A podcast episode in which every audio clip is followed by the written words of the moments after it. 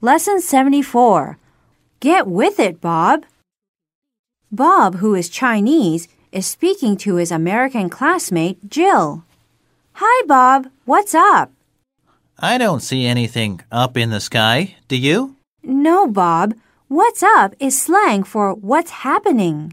Well, why didn't you just ask me that in the first place? Get with it, Bob.